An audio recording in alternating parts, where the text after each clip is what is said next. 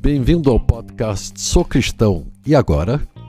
Sou Thomas Hanna e nós vamos conversar sobre o que queremos dizer quando afirmamos que somos cristãos. Hoje vamos falar sobre o sofrimento.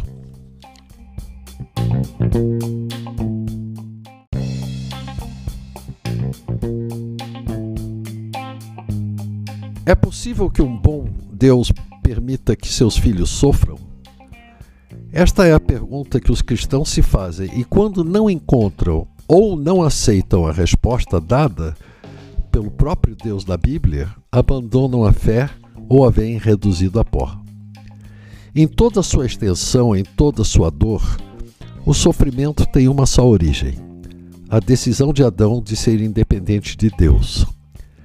Esta decisão acarretou uma desarmonia, um desequilíbrio cósmico que se reflete na morte, nas doenças, na injustiça, na violência e no desespero. Mas, e é válido perguntar, não deveríamos nós cristãos, filhos de Deus por adoção, estar imunes às coisas ruins? A resposta, segundo o autor mal-humorado de Eclesiastes, é que o sol e a chuva caem sobre a cabeça do justo e do ímpio. Ou então podemos ler no livro de Jó que ele, um homem bom, sofreu barbaramente por causa de uma queda de braço entre Deus e Satanás. Ganha, claro, por Deus. Enquanto vivermos neste mundo, não estamos protegidos do sofrimento. Este só desaparecerá por completo na Nova Jerusalém, no universo recriado por Deus. Pode um sofrimento ser ligado a um pecado específico? Pode sim, mas vamos com calma. Há exemplos na Bíblia de uma ação, por exemplo, a tentativa de Miriam de destituir seu irmão Moisés da liderança.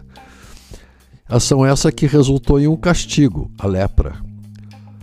Ou que aconteceu com Saul, quando ele fez o que não era lícito, ele ofereceu sacrifícios que ele não podia fazer perdeu a presença do Espírito de Deus em sua vida e ficou louco.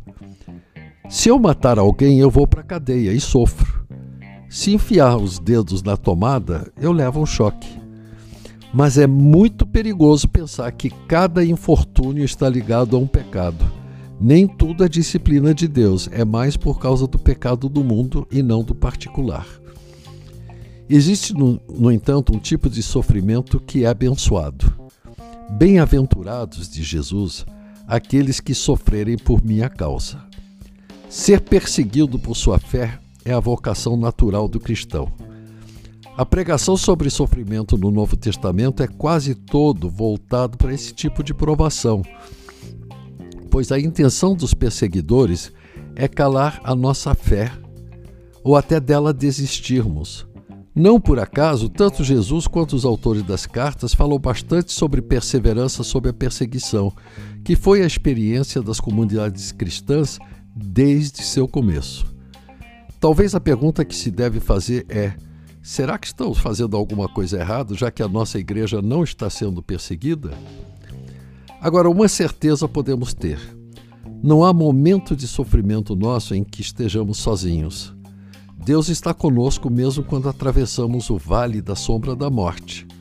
Sua presença e seu consolo chegam até todos nós de modo misterioso, dando-nos uma paz de difícil compreensão, mesmo quando ele não usa seu poder para acabar com o sofrimento imediatamente. Ele permitiu que seu próprio filho sofresse na cruz até a morte, mas o amor o tempo todo.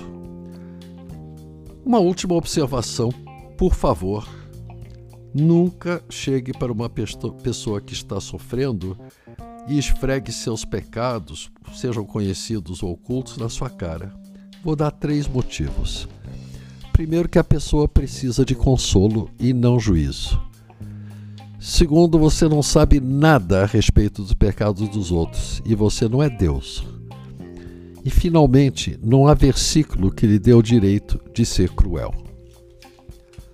Hoje falamos sobre sofrimento. E aí, gostou do nosso podcast? Se quiser ouvir mais, acesse www.ibgranjaviana.com.br Um abraço.